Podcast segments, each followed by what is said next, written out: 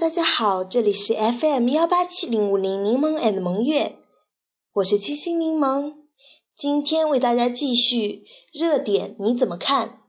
休闲茶吧系列节目。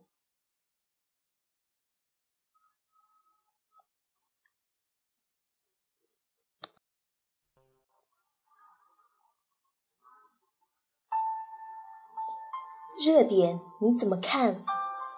每个人心中都有一座逸夫楼，托起逸夫楼的是财富品质。每个人心中都有一座逸夫楼。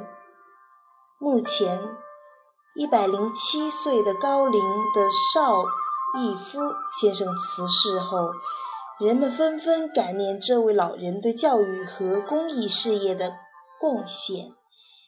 在网上流传一幅逸夫楼的分布图，红点密密麻麻遍布全国，让逸夫楼成为这一代读书人的难忘记忆。它引发的思考还在继续。点评：从逸夫楼走出来多少个学子？也许统计不清了。但看逸夫楼的分布图，就可知它的影响深远。回顾邵先生的传奇人生，财富是一个关键词。有人说，在邵逸夫的一生中，有两件事最重要：努力挣钱，努力捐钱。辛苦打拼，诚信经营，是一个创业者的本色。而如果看待，运用财富，则更加考验品质与境界。有了钱，该如何用？拷问着社会上每一个人。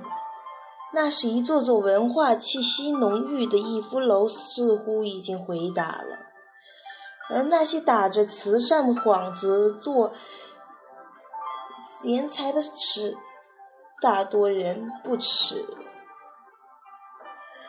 真正的慈善家，这显的是帮助别人，有社会的精神和品质。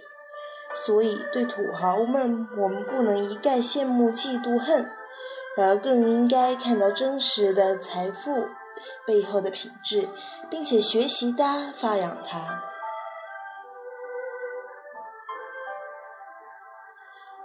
大学生快递故乡空气。上海楼顶呼吸黄石味道。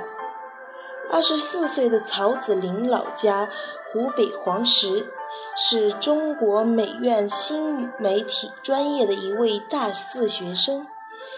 他托付妈妈收集了一袋老家的空气快递过来，并把它带到了上海的楼顶，吸进身体里再吐出来，直至整个空气被耗尽。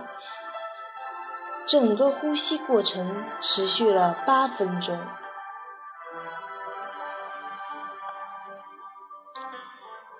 点评：这个看似荒唐可笑的行为背后，透露着无奈和尖酸。甚至有人调侃说：“可怜的孩子，家乡的空气雾霾味道好吗？”但也有人表示支持，说：“满满的乡土气息。”调侃也好，理解也罢，在这个充满雾霾的空气中，无论你身在何处，都无路可逃。经济发展不能以破坏环境为代价，更不能把人的生命、健康当儿戏。如果能平衡二者，做到双赢，才是功在当代、利在千秋的好事。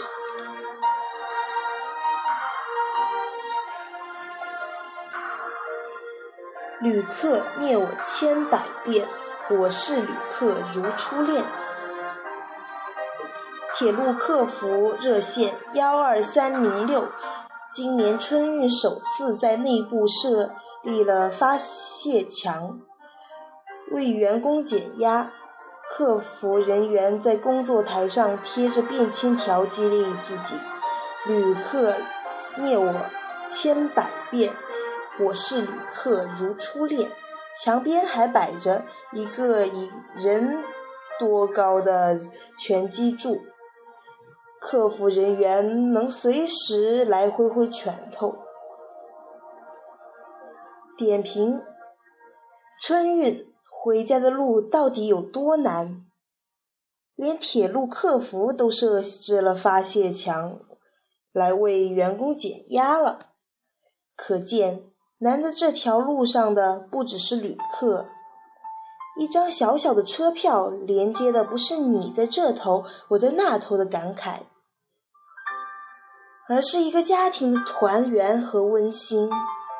尽管铁路部门和国家都做了尽大的努力，铁路提速、网上订票，但仍然满足不了广大的旅客的要求。处于服务最前端的客服，自然成了旅客发泄的首要对象。发泄墙的设置，一方面供员工发泄，另一方面也提时刻提醒着铁路部门的提高服务的质量。什么时候这堵墙拆了，说明服务质量很好，全民欢喜。我想把服务工作做到位，拆除这堵墙。也不需要我们等到花儿都谢了。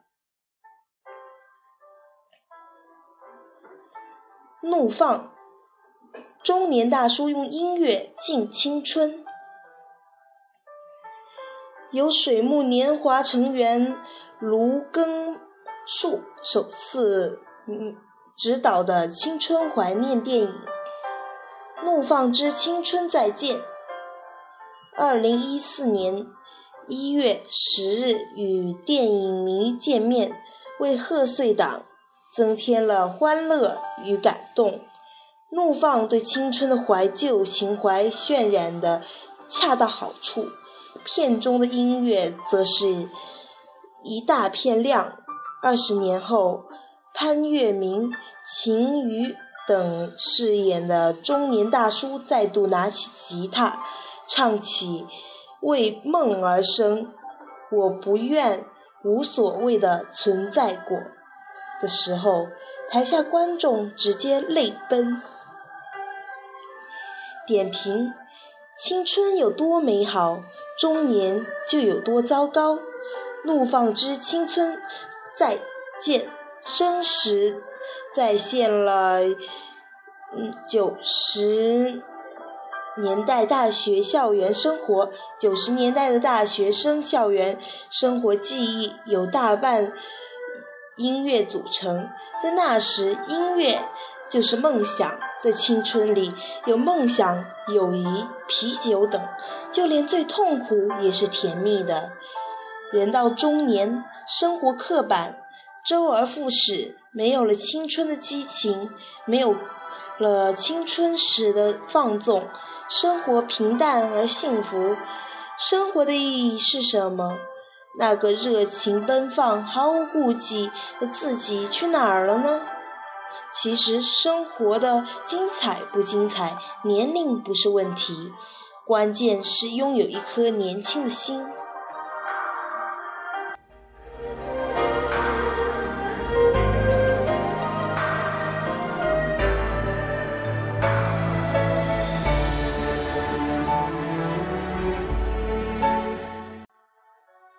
们的校园二货一个顶俩。阿姨，我要那个大个儿的鸡腿。同学，我还要靠那个卖鸡腿呢。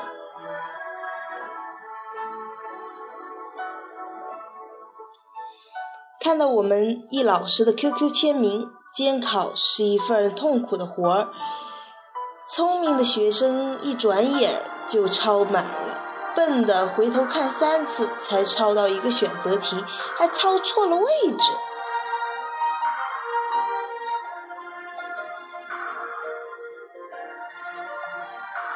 Hello，大家好，我是清新柠檬。